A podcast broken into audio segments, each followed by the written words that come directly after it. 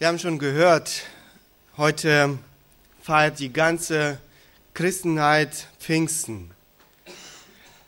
Der Anlass zu diesem Fest ist ein wichtiges Ereignis für alle Christen. Es ist das Kommen des Heiligen Geistes auf diese Erde. Es ist das Kommen des Heiligen Geistes auf die junge Christi. Und wie wir schon gehört haben, die Geburt der Gemeinde.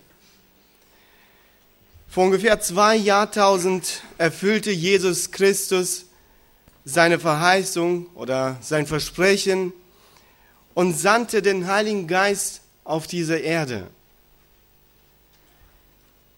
Kurz bevor Christus diese Erde verließ und äh, zu seinem Vater zurückkehrte, versammelte er noch, äh, noch einmal seine Jünger und, und gab ihnen diesen Befehl. Und wir lesen diesen Befehl in Apostelgeschichte 1, Verse 4 bis 5. Und als er mit ihnen versammelt war, befahl er ihnen, sich nicht von Jerusalem zu entfernen, sondern auf die Verheißung des Vaters zu warten, zu warten, die ihr, sagte er, von mir gehört habt. Denn Johannes taufte mit Wasser, Ihr aber werdet mit dem Heiligen Geist getauft werden nach nicht mehr vielen Tagen. Darüber hinaus äh, lesen wir in diesem Kapitel andere wichtige Worte, mit denen Christus sich an die Jünger wandte.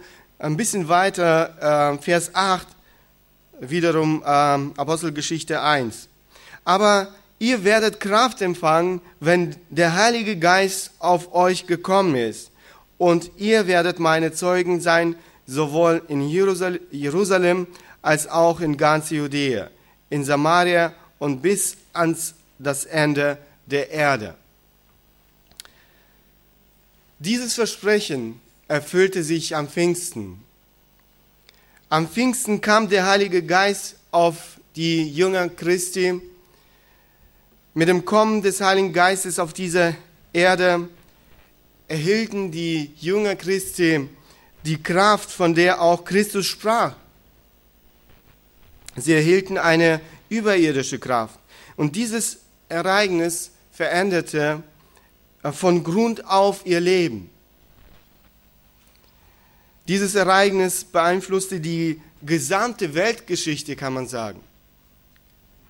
Aus äh, eigenschüchternen, zweifeln, äh, enttäuschten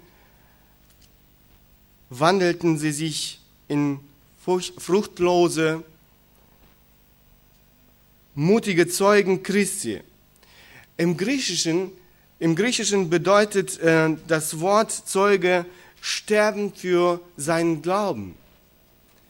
Warum, äh, fragen wir uns wahrscheinlich, ähm, weil sehr oft gerade der Tod der Preis, ähm, der Preis für ein Zeugnis für Christi war.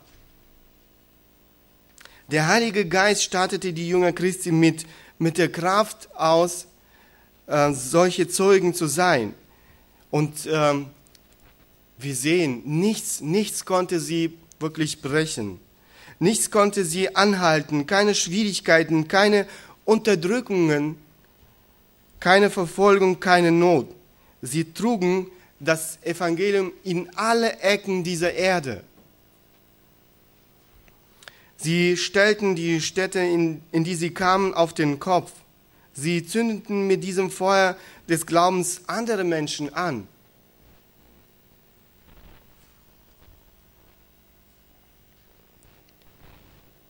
Die Zahl der Christen stieg unerhört. Sie wurden auf äh, Scheiternhaufen verbrannt, wilden Tieren zum äh, Zerreißen hin, hingeworfen, sie wurden grausam verspottet, unbarmherzig getötet, aber auch das brachte sie nicht zum Schweigen. Mit Freude starben sie für ihren Glauben. Sie hielten es für eine Ehre, für Christus zu leiden. Sie setzten das Werk der Verkündigung auf äh, dieser Erde fort. Wenn ich mir die heutigen Christen und das heutige Christentum in unserem Land ansehe, dann stelle ich mir oft diese Frage, äh, warum uns diese Kraft fehlt. Was ist in unserem Leben, was äh, in unserem Leben geschehen ist. Warum so viele Gläubigen und äh, ganzen Gemein Gemeinden jegliche geistliche Kraft fehlt. Es ist, ist es möglich, dass Gott sich äh, verändert hat? Sollte der Heilige Geist uns diese Kraft entzogen haben? Über die die Gläubigen der ersten Jahr, äh, Jahrhunderts äh, verfügten. Die Kraft, die ihnen half, über die Sünde zu, zu triumphieren. Die Kraft, die ihr Zeugnis so ansteckend machte. Die Kraft, die ihren Dienst so fruchtbar machte, die Kraft, die ihr Leben mit Sinn, mit Sinn und Freude erfüllte. Nein, natürlich nicht. Gott hat sich nicht verändert. Der Heilige Geist verleiht den Gläubigen nach wie vor seine Kraft für den Dienst auf dieser Erde. Das Problem liegt in uns. Wir greifen nicht auf diese äh, Kraft zurück. Wir vernachlässigen diese Kraft, wir entziehen uns diese Kraft. Wir haben Gottes Befehl, und, äh, uns von seinem Geist zu erfüllen, vernachlässigt. Die Erfüllung vom Geist war der Schlüssel zur geistlichen Kraft der ersten Christen. Genau das äh, soll auch das Thema äh, unserer Predigt heute sein. Die Erfüllung mit dem Geist, der Schlüssel zur geistlichen Kraft. Der Erfüllung mit dem Geist, der Schlüssel zum geistlichen, zur geistlichen Kraft. Ein bekannter Prediger schreibt in seinem Buch, außer dem Befehl an die Ungläubigen, dass sie an Christus als ihren Retter glauben sollen, gibt es in der Heiligen Schrift keinen einzigen noch praktischeren und notwendigeren Befehl als der Befehl an die Gläubigen, dass sie sich vom Heiligen Geist erfüllen. Die Erfüllung vom Heiligen Geist ist das, was dem heutigen Christentum fehlt. Ohne sich Gott und seinem Wort zu unterwerfen, handeln viele Christen heute nach dem Fleisch und nicht nach dem Geist. Und wir sind oft ohne diese göttliche Kraft, die wir brauchen, um die Welt zu überwinden, um Gottes Willen zu erfüllen, um ähm, zu Gottes Ehre auch zu leben. Wie ein riesiges äh, Segelschiff vom Wind bewegt, ohne jegliche Anstrengung beliebige Strecken überwinden kann, so kann auch gläubiger Mensch ähm, vom Heiligen Geist erfüllt werden, um nach Gottes Willen auch zu leben. Um das zu erfüllen, wozu Gott jeden von uns auf dieser Erde auch bestimmt hat. Aber damit der Wind das äh, riesige Schiff auch bewegen kann, ist es notwendig, dass die Siegel sich öffnen. Es ist notwendig, dass sie passend ausgerichtet sind. Sonst müsste man wirklich ähm, lange und beharrlich rudern, um das riesige Schiff in Bewegung zu setzen. Man müsste ausschließlich auf eigene Kräfte hoffen. So leben auch viele heute. So leben auch viele Gläubige heute. Sie greifen nicht auf diese Kraft, die ihnen zugänglich ist. Sie greifen nicht auf diese Kraft zurück. Sie äh, verlassen sich im Leben auf die eigene Kraft und verlieren Gottes Segen. Sie erleben nie die echte, unvergängliche Freude, von der die Bibel spricht. Sie kennen das Leben nicht, über das Jesus sagte, ich bin gekommen, damit sie Leben haben und, äh, und es in Überfluss haben. Die Erfüllung mit dem Heiligen Geist ist kein Vorschlag Gottes. Es ist auch nicht äh, ein Wunsch Gottes. Die Erfüllung vom Geist ist ein Befehl von Gott an jeden, an jeden Gläubigen. Schauen wir, äh, schauen wir uns zusammen diesen Befehl Gottes an. Und das ist der erste Punkt. Die Erfüllung vom Geist ist ein wichtiger Befehl Gottes. Diesen Befehl finden wir im Brief des Apostel Paulus an die Gemeinde von Ephesus. Lass uns diese Verse lesen. Epheser 5, Verse 18 bis 21.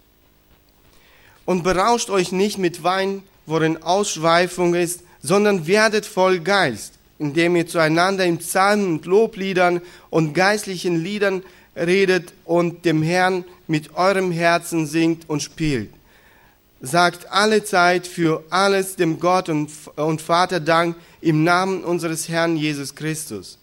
Ordnet euch einander unter in der Furcht Christi. Wenn wir so diese Verse lesen, es erscheint seltsam, dass Apostel Paulus in diesem Zusammenhang äh, vom Wein spricht oder sagt, dass wir uns nicht mit Wein berauschen sollen. Es ist so, dass die Trinksucht nicht nur eine Tragödie der modernen Gesellschaft ist. Sie war in jedem Zeitalter äh, eine ähm, weit verbreitete Erscheinung. Sie war auch zur Zeit des Apostels unter den Heiden weit verbreitet.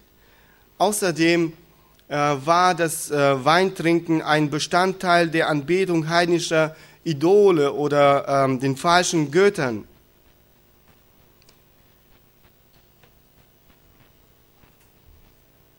Die Folge, die Folge des Alkoholmissbrauchs wird immer ein unsittliches Leben sein.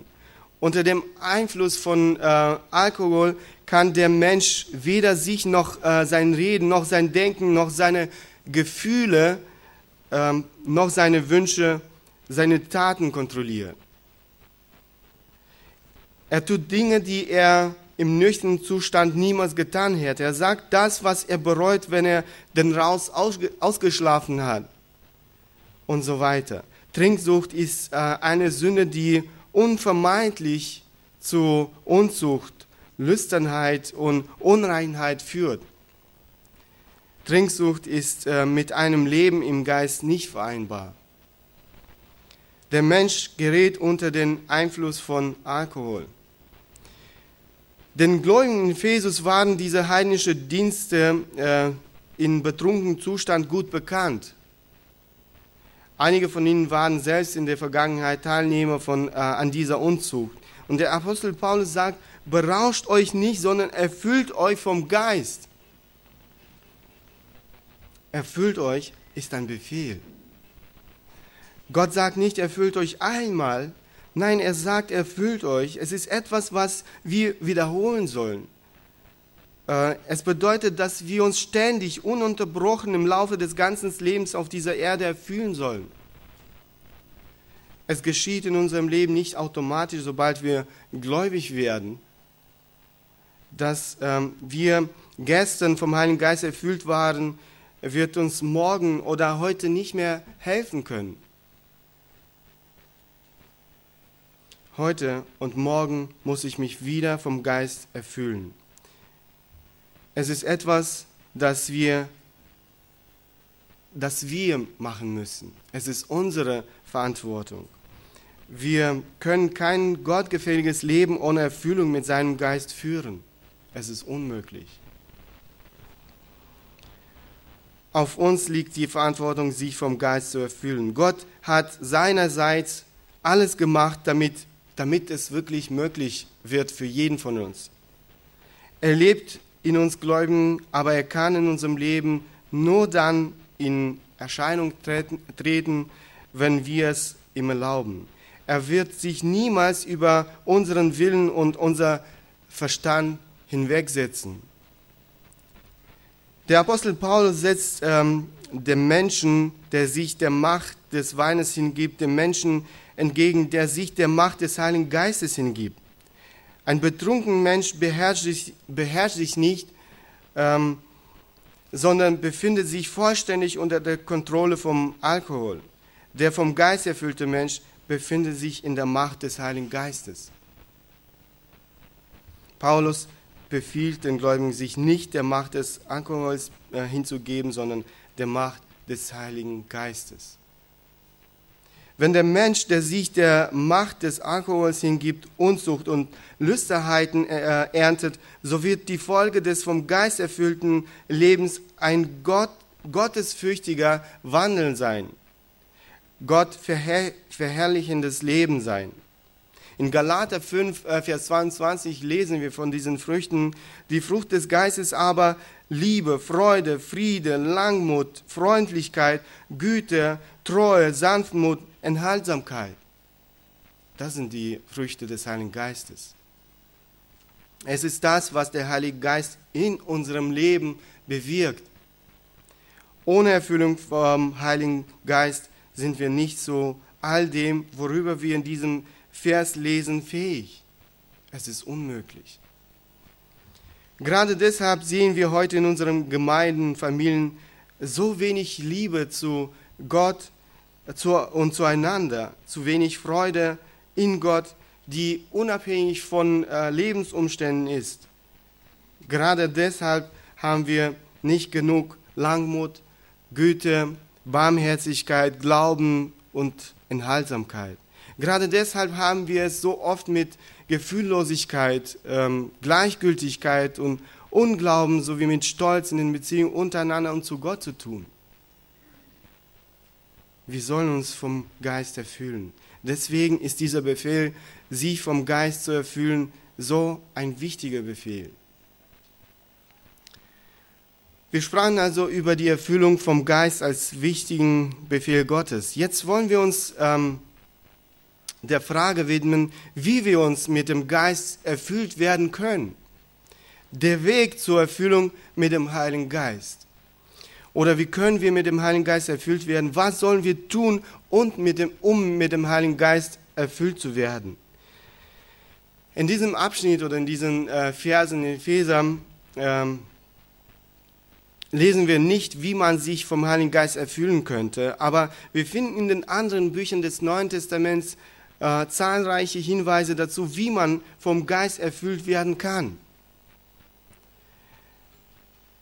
Ich würde äh, ähm, einige wichtige Prinzipien oder Bedingungen äh, nennen hier. Die erste, täglich sein Leben Gott unterzuordnen. Oder mit einem anderen Wort, Gehorsam. Gehorsam Gott gegenüber.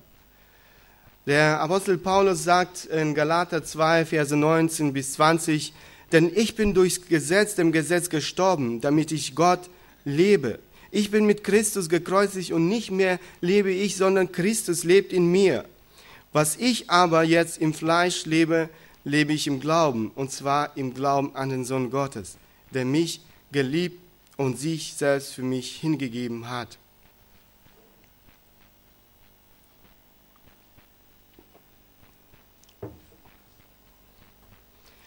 Der Apostel Paulus spricht davon, dass er gestorben ist. Aber was kann man von einem toten Menschen erwarten? Eigentlich nichts. Aber das ist gerade der Kernpunkt. Wenn ich sterbe, dann fängt Christus an, in mir zu leben. Er lebt durch mich. Bedeutet das, dass Apostel Paulus sagen will, dass er als Persönlichkeit nicht mehr existiert? Natürlich nicht. Das will er damit nicht sagen. Er spricht davon, dass er seinen Verstand, seine Wünsche und Gefühle dem Willen Jesu Christi untergeordnet hat. Nicht sein Ich bestimmt ähm, sein Leben, sondern Christus, allein Christus. Christus wurde zum Herrn in seinem Leben und er wurde als Sklave, sein Sklave. Auf äh, welche Weise lebt äh, Jesus in ihm? Natürlich durch den Heiligen Geist durch den Heiligen Geist, der sich in ihm lebte. Damit Christus, damit Christus lebt, muss man sterben. Man muss täglich auf mein, äh, für mein Ich sterben. Wir müssen in unserem Leben täglich äh, Beerdigung durchführen, um unser Ich, unser Egoismus ähm, und unser Stolz zu begraben. Johannes der Täufer sagt, in ähm, Johannes Evangelium Kapitel 3, Vers 30, er muss wachsen, ich aber abnehmen. Und dieses Prinzip können wir auch in unserem Leben, in unserer Beziehung zum Heiligen Geist anwenden. anwenden. Ähm, Jesus in Lukas 9, äh, Vers 23 sagt, äh, er, sprach, äh, er sprach aber zu allen, wenn jemand mir nachkommen will, verleugne er sich selbst und nehme sein Kreuz auf täglich und folge mir nach. Sich zu verleugnen, ähm, täglich das Kreuz auf sich zu nehmen, bedeutet täglich mein eigenes Ich und mein Egoismus zu beerdigen, zu begraben damit mittels des Heiligen Geistes Christus durch uns leben kann. Solange wir ihm den Platz nicht frei machen, kann er nicht durch uns etwas bewirken. Es ist nicht möglich, sich auf einen besetzten Stuhl zu äh, setzen. Damit sich jemand auf den äh, Stuhl setzen kann, muss er erst freigemacht werden. Es ist unmöglich, ein Gefäß äh, zu füllen, welches schon voll ist. Bevor wir es mit neuen Inhalt füllen können, muss das Gefäß, äh, Gefäß erst entleert äh, werden. Stellt euch vor, dass Christus euch heute gebeten hätte, euren Körper zu benutzen äh, und an eurer Stelle den ganzen Tag zu, ähm, den Tag zu verbringen, an eurer Stelle zur Arbeit zu gehen, an eurer Stelle ähm, um die Familie, äh, sich um die Familie zu kümmern, an eurer Stelle eure Kinder zu erziehen, an eurer Stelle euer Geld auszugeben, an eurer Stelle mit den Menschen in eurer Umgebung zu kommunizieren, äh, an eurer Stelle Konflikte zu lösen, an eurer Stelle in die Gemeinde zu gehen. Ich denke, dass vieles dann anders sein würde.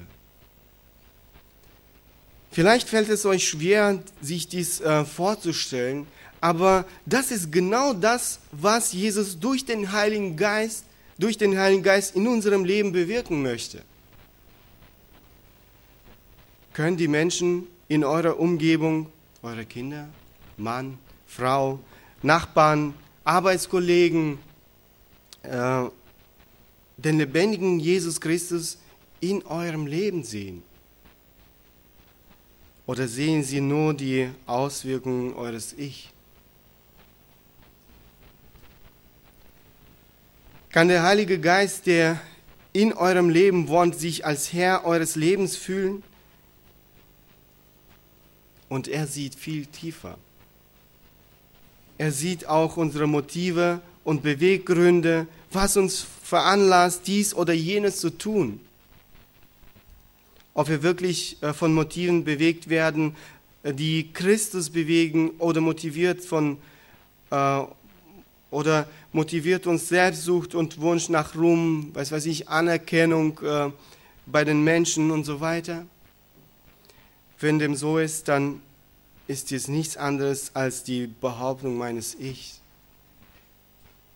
selbst wenn ich das äh, für Gott tue. Das war die erste äh, Bedienung. Die zweite Bedienung, ähm, alle Bereiche, alle Bereiche des Lebens Gott unterzuordnen. Im Prinzip ist es, ähm, äh, ist es nur eine Ergänzung zur ersten Bedienung. Gott möchte, dass wir ihm alle Bereiche, alle Bereiche unseres Lebens unter, unterordnen. Im Römer äh, Kapitel 12, Verse 1 bis 2 sagt Paulus, ich ermahne euch nun, Brüder, durch der er äh, Erbarmungen Gottes eure Leiber darzustellen als ein lebendiges, heiliges, Gott wohlgefälliges Opfer, was euer vernünftiger Gottesdienst ist. Und seid nicht gleichförmig dieser Welt, sondern werdet äh, verwandelt durch die Erneuerung des Sinnes, dass ihr prüfen mögt, was der Wille Gottes ist, das Gute und Wohlgefällige und Vollkommene. Gott möchte, dass wir unsere Leiber ihm darzustellen als Opfer. Nichts, gar nichts soll eine Ausnahme sein. Und Gott möchte, dass wir wirklich alle Bereiche unseres Lebens in seine Hände, Familie, Arbeit, äh, Geld, Zeit, Gaben, Dienst, alles ihm übergeben. Dass wir alle unsere Entscheidungen ähm, mit der Ausrichtung auf Gottes Willen äh, treffen. Wo ich wohnen oder wo ich arbeiten soll, die Frage der Partners, äh, Partnerwahl für die Unverheirateten, wie ich meine Freizeit verbringe, wie gebe ich mein Geld aus ähm, und vieles mehr. Gott möchte, dass wir, dass wir alle Bereiche unseres Lebens ihm anvertrauen und wirklich äh, mit ihm rechnen. Die dritte Bedingung, mit jeder ihnen bekannten Sünde, Sünde Schluss machen. In 1. Äh, Johannes äh, schreibt in 1. Johannesbrief Kapitel 1 Verse 8 bis 9, wenn wir sagen, dass wir keine Sünde haben, betrügen wir uns selbst und die Wahrheit ist nicht in uns. Wenn wir unsere Sünden bekennen, ist er treu und gerecht, dass er uns die Sünden vergibt und uns reinigt von jeder Ungerechtigkeit. Gott möchte, dass wir unsere Sünden bekennen. Versucht nicht, euch vor Gott und den Menschen zu rechtfertigen, wenn ihr gesündigt habt, aber bekennt ehrlich eure Sünden vor Gott. Wenn es notwendig ist, so bekennt die Sünden auch vor den Menschen, gegen den ihr gesündigt habt. Nicht so, wie wir das oft äh, machen, äh, Herr, vergib mir, wo ich gesündigt habe. Aber Gott möchte, dass wir die Sünden mit Namen nennen. Herr, vergib mir meinen Stolz. Herr, vergib mir meinen Neid, den Betrug und so weiter. Womöglich deutet der Heilige Geist schon lange auf das hin, was bei uns vielleicht nicht in Ordnung ist, was vielleicht äh, wir in Ordnung äh, bringen sollten. Aber wir ignorieren seine Stimme. Eine beliebige Sünde in unserem Leben ist ein Hindernis für den Heiligen Geist und sein Wirken und sein Wirken in unserem Leben. Vergleicht euch nicht mit anderen Menschen um euch herum, ähm, die vielleicht fleischlich leben. Wir vergleichen uns mit anderen und denken oft, ähm, im Vergleich mit äh, ihnen äh, schneide ich gar nicht so schlecht ab. Setzt die Latte nicht niedriger als ähm, nicht niedriger an, als Gott selbst sie für uns angesetzt hat. In 1. Petrus ähm, Kapitel 1, Verse 14 bis 16 lesen wir, als Kinder des Gehorsams passt euch nicht den Begierden an, die in euren früheren Unwissenheit vorhanden waren, sondern wie der, welcher euch berufen hat, heilig ist, seid auch ihr im ganzen Wandel heilig denn es steht geschrieben, seid heilig, denn ich bin heilig. Das ist die Lattenhöhe, die wir anstreben sollen, die Heiligkeit Gottes. Aber wir finden uns ähm, so oft mit der Sünde ab, wir gewöhnen uns ähm, an die Sünde in unserem Leben. Lasst das nicht zu. Lasst das nicht zu und seid radikal im Kampf mit der Sünde. Die vierte Bedingung, Bedingung äh, ununterbrochen in der Gemeinschaft mit Gott zu verharren. Ich denke, dass ähm, ihr versteht, was ich damit meine. Das schließt, äh, schließt das Leben, äh, das Lesen von Gottes Wort, das Nachdenken über Gottes Wort, dessen Studium natürlich und Anwendung im Leben ein. Der Apostel Paulus schreibt in seinem Brief an die Kolosser, ähm, Kolosser 3, Vers 16, das Wort des Christus wohne reichlich in euch, in aller Weisheit lehrt und ermahnt euch gegenseitig mit Psalmen, Lobliedern und geistlichen Liedern, singt Gott in euren Herzen in Gnade. Seid freigebig, seid ähm, freigebig, um euch selbst mit Gottes Wort zu sättigen. Seid nicht geizig. Lasst das Wort reichlich unter euch wohnen, sagt ähm, Paulus. In äh, 1. Petrus äh, Kapitel 2, Vers äh, 2 sagt Petrus, und seid wie neugeborene Kinder begierig nach der äh, vernünftigen, unverfälschten Milch, damit ihr durch sie wachse zur Errettung. Seid ihr begierig nach dem Wort Gottes wie neugeboren nach der Muttermilch? Wie viel Zeit widmet äh, ihr, um Gottes Wort zu lesen und darüber nachzudenken? Charles Spurgeon sagte, dem Christen soll die Bibel ins Blut übergehen und wenn er sich schneidet, soll er mit der Schrift bluten. Natürlich beinhaltet die Gemeinschaft mit Gott auch das Gebet, das lebendige Gebet. In 1. Thessaloniker 5, ähm, Verse 16 und 18 lesen wir, Freut euch alle Zeit, betet unablässig, sagt in allem Dank, denn dies ist der Wille Gottes in Christus Jesus für euch. Wenn ihr, wenn ihr euch mit dem Heiligen Geist erfüllt werden wollt, so muss das Gebet ein untrennbarer Bestandteil eures Lebens werden. Immer wieder ermuntert, ermutigt uns die Schrift, die Zeit im Gebet, in Gemeinschaft mit Gott zu verbringen. Das waren die wichtigen Prinzipien, ähm, die so wichtig sind für uns, wenn wir wirklich ähm, es wollen, dass ähm, mit, mit dem Geist erfüllt zu werden. Das dritte, äh, der dritte Punkt, die Ergebnisse der Erfüllung mit dem Heiligen Geist. Was äh, charakterisiert den vom Heiligen Geist erfüllten Menschen? Was sagt die Bibel in, unserem, äh, in diesem Zusammenhang? Im Schreiben an die Epheser sagt Apostel Paulus, wir lesen nochmal diese Verse, Epheser 5, 18 ähm, bis 21, und berauscht euch nicht mit Wein, worin Ausschweifungen, sondern werdet voll Geist, indem ihr zueinander in Psalmen und Lobliedern und geistlichen Liedern äh, redet und dem Herrn mit eurem Herzen singt und äh, spielt. Sagt alle Zeit für alles dem Gott und dem und Vater Dank im Namen unseres Herrn Jesus Christus. Ordnet euch einander unter in der Furcht Christi. Hier lesen wir auch über die Ergebnisse der Erfüllung vom Heiligen Geist. Leider gibt die deutsche Übersetzung dies nicht äh, hinreichend präzise wieder.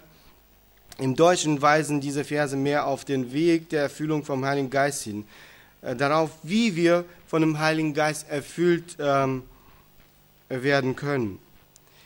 Im Griechischen sind es ähm, Partizipien, die auf das Ergebnis hinweisen. Ähm, das heißt, das, was wir erreichen, wenn wir uns vom Heiligen Geist erfüllen lassen. Der, ähm, ich habe ein Wörterbuch nachgeschaut ähm, und ähm, da habe ich folgende Bemerkung gelesen. Die folgenden vier Partizipien bezeichnen die Wirkung des Geistes in unserem Inneren. Das heißt, das, das, äh, was der Heilige Geist in uns bewirkt, wozu er uns äh, anregt. Ein Ergebnis der Erfüllung vom Geist, über welches äh, wir in diesem Text lesen, ist, dass die vom Geist erfüllten Christen sich einander mit Psalmen und Lobgesängen und geistlichen Liedern erbauen. Gott überfüllt unser Herz und wir können nicht schweigen. Das wird seinen Ausdruck ähm, darin finden, dass wir mit unserem Mund Gott rühmen werden. Jesus Christus sagt, denn aus der Fühle des Herzens redet der Mund. Das wird äh, nichts Künstliches. Ähm, und äh, gespielt ist, sondern ein natürlicher äh, Herzensanliegen ähm, oder Herzensimpuls sein. Wir werden singen, wir werden singen unabhängig davon, ob wir eine gute Stimme äh, oder ein gutes Gehör haben oder auch nicht. Wir werden trotz aller Schwierigkeiten singen. In der Apostelgeschichte lesen wir, dass äh, Paulus und Silas in der Gefangenschaft ähm, in Apostelgeschichte 16, Vers 25 lesen wir, äh, beteten und Gott lobten. Sie waren vom Geist erfüllt. Ungeachtet dessen, dass sie hart geschlagen und ins Gefängnis geworfen wurden, sangen, äh, sangen sie und priesen Gott. Wir lesen, dass in der Ewigkeit die Erlösten Gott mit Gesang verherrlichen werden. In der Verherrlichung Gottes durch Gesang und Gebet spiegelt sich ein Leben im Geist wider. Hier lesen wir über verschiedene Arten solcher Verherrlichung. Psalmen sind Psalmen des Alten Testaments in Musik gesetzt. Gerade die Psalmen sprechen sehr viel äh, über Gottes Wesen, sein Wirken im Leben eines äh, Menschen, Menschen. Lobliedern, das sind poetische Werke in Musik gesetzt, die von gläubigen Menschen für die Lobpreisung Gottes geschrieben wurden. Geistlicher Gesang sind alle Lieder im, äh, mit äh, geistlichem Inhalt, indem ihr dem Herrn in eurem Herzen singt und spielt. Das soll weder ein Ritual noch eine Tradition sein. Das soll von der Tiefe des Herzens ausgehen, das von Gott überfüllt ist. Gott Lobpreisen ist ein Zeugnis innerer Freude. Das ist wie ein unlöschbares äh, Feuer. Wenn wir nur mit dem Munde singen, ohne dass unser Herz äh, daran teilnimmt, dann ist es ähm, von echten Gottpreisen weit entfernt. Es ist einfach ein äußeres Ritual. Gott wünscht sich, dass unsere Verherrlichung ihren Anfang in unserem Herzen hat. Das von Gott und dem Heiligen Geist wirklich erfüllt ist. Unsere Lieder sollen für Gott und nicht für die Unterhaltung des Publikums äh, gesungen werden, nicht um Aufmerksamkeit auf sich zu ziehen. Ein anderes Ergebnis der Erfüllung vom Heiligen Geist ist das ähm, dankbare Herz. Vers 20 äh, sagt alle Zeit für alles dem Gott und Vater Dank im Namen unseres Herzens Jesus Christus. Ein bekannter Prediger sagte, die äh, größte Gabe, welche wir Gott darbringen können, ist unser dankbares Herz, weil das Einzige, das wir Gott geben können, ist die Dankbarkeit dafür, dass alles, was uns zur Verfügung steht, wirklich von ihm ist. Ein Mensch, dessen Herz mit Egoismus und Stolz infiziert ist, ist nicht fähig, Gott zu danken. Aber das Herz, das vom Heiligen Geist erfüllt ist, überfüllt sich mit Dankbarkeit gegenüber Gott. Dankbarkeit gegenüber Gott ist nichts anderes als der Ausdruck des Glaubens eines Menschen. Undankbarkeit ist nichts anderes als Unglaube. Ein dankbarer Mensch versteht, äh, wem er alles in seinem Leben äh, zu verdanken hat.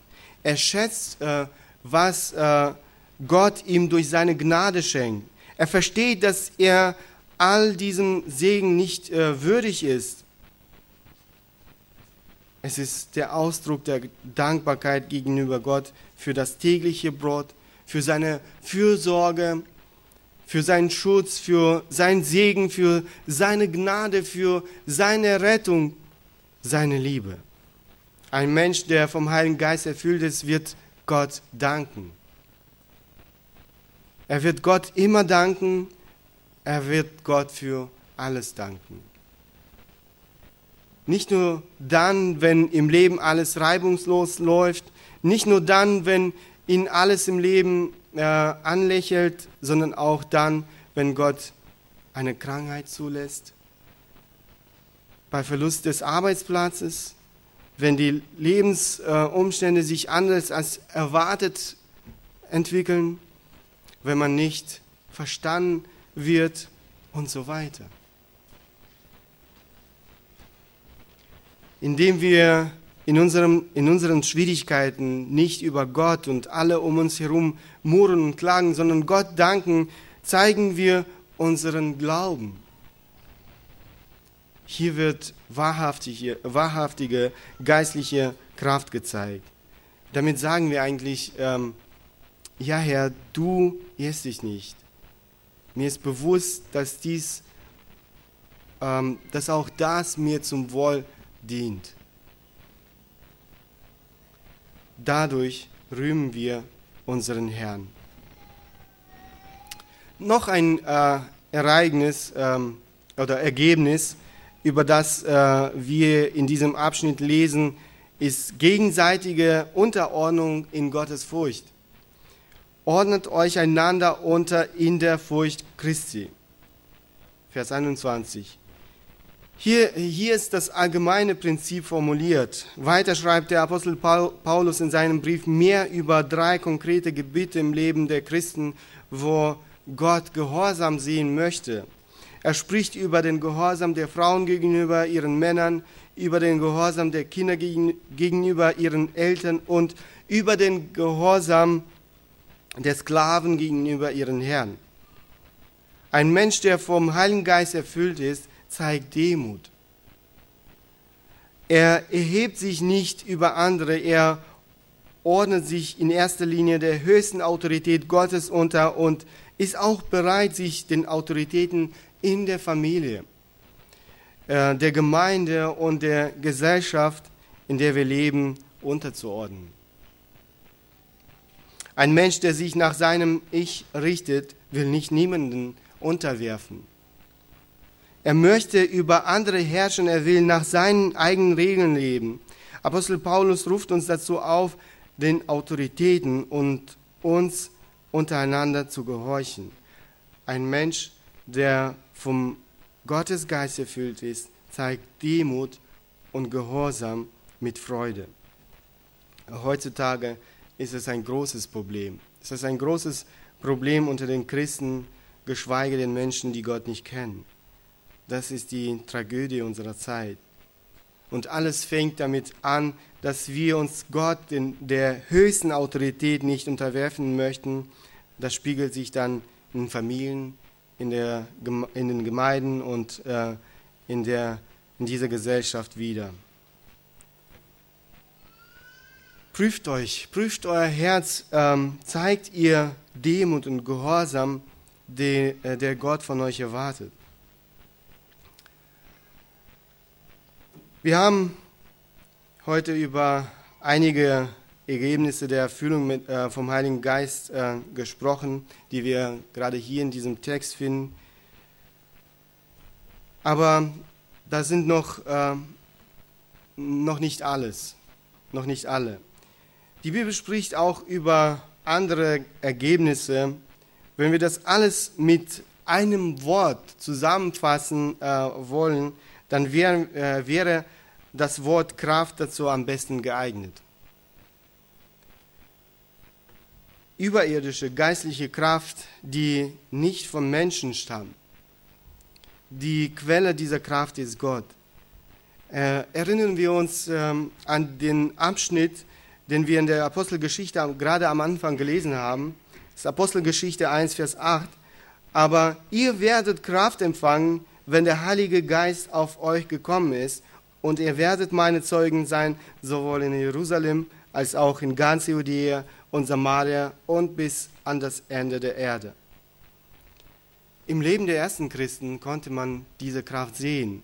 Eine Kraft in der Freimut der Predigt, eine Kraft darin, Gott zu dienen, eine Kraft in der Überwindung des äh, Leidens, eine Kraft äh, darin, für ihren Glauben zu sterben, ein wahrhaftiger Zeuge des lebendigen Gottes zu sein, eine Kraft darin, äh, nach Gottes Wort zu leben. Ein kleines, wirklich kleines Häuflein von jungen Christen veränderte die gesamte Welt völlig. Schauen wir uns an, äh, was die Leute über die ersten Christen sagten. In Apostelgeschichte 17, Vers 6 äh, lesen wir, als sie äh, sie aber nicht fanden, es geht um Paulus und Silas, schleppten sie Jason und einige Brüder vor die Obersten der Stadt und riefen diese, die den Erdkreis aufgewiegelt, aufgewiegelt haben, sind auch hierher gekommen. Das haben die äh, Menschen von den ersten Christen gesagt. Wir können uns wirklich nicht vorstellen, wozu eine Gemeinde fähig ist, in der die Gläubigen diesem wichtigen Gebot gehorsam sind und sich vom Heiligen Geist erfüllen. Und das ist wiederum äh, weit davon entfernt, was wir heute in vielen charismatischen Kreisen sehen, wo die vom Geist erfüllten, ohne sich und ihren Verstand äh, zu kontrollieren, auf die Erde fallen lassen oder unerkennbare Laute von sich zu geben oder in Gelächter ausbrechen, vieles äh, mehr, was Gott in keiner Weise preisen kann. Im ähm, Brief an Timotheus schreibt der Apostel Paulus, 2. Timotheus Vers, ähm, Kapitel 1, Vers 7, denn Gott hat uns nicht einen Geist der Ängstlichkeit gegeben, sondern den Geist der Kraft, der Liebe und der Besonnenheit. Dieser Geist wohnt in denen, die an, Christ, äh, an Jesus Christus glauben. Er hilft uns dabei, die Angst zu überwinden.